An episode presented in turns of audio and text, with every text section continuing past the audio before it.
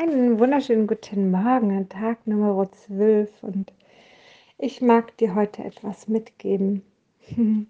Ich ähm, war in der Sauna, als ich auf diesen Gedanken kam.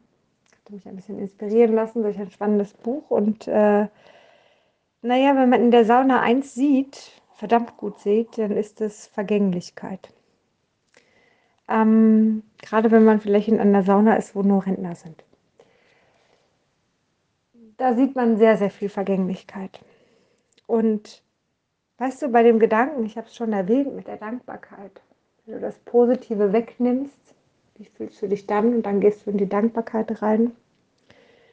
Ähm, so können wir jeden Tag auch dankbar sein für unseren Körper, für das, was er alles leistet, ne? für jedes einzelne Organ, für ja, selbst für das ganze Fett, was wir irgendwo angesetzt haben, ja, ob es jetzt weniger oder mehr ist, weil am Ende des Tages ist es ja unser Notpuffer in schwierigen Zeiten dann auch was zu haben. Also wir können eigentlich für alles Dankbarkeit, dankbar sein, was da ist.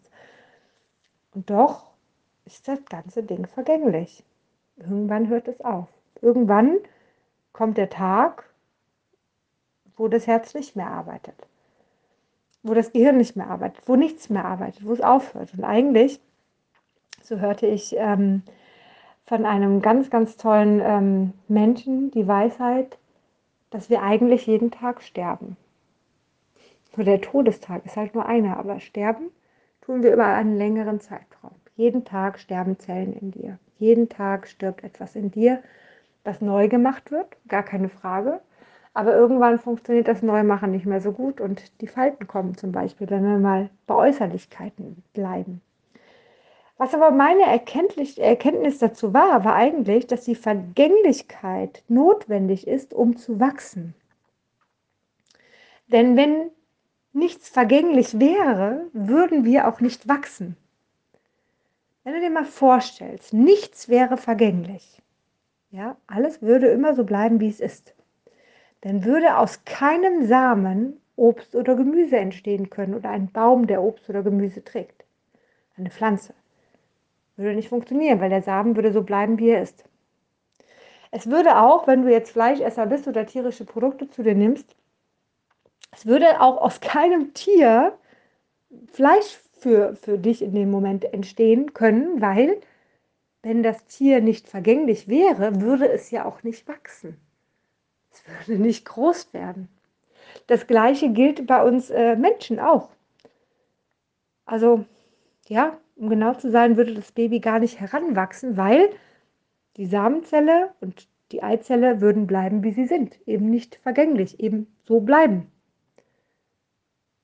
Denn was passiert mit der Verschmelzung ist, dass es vergänglich ist. Die Samenzelle ist vorbei, die ist nicht mehr so da.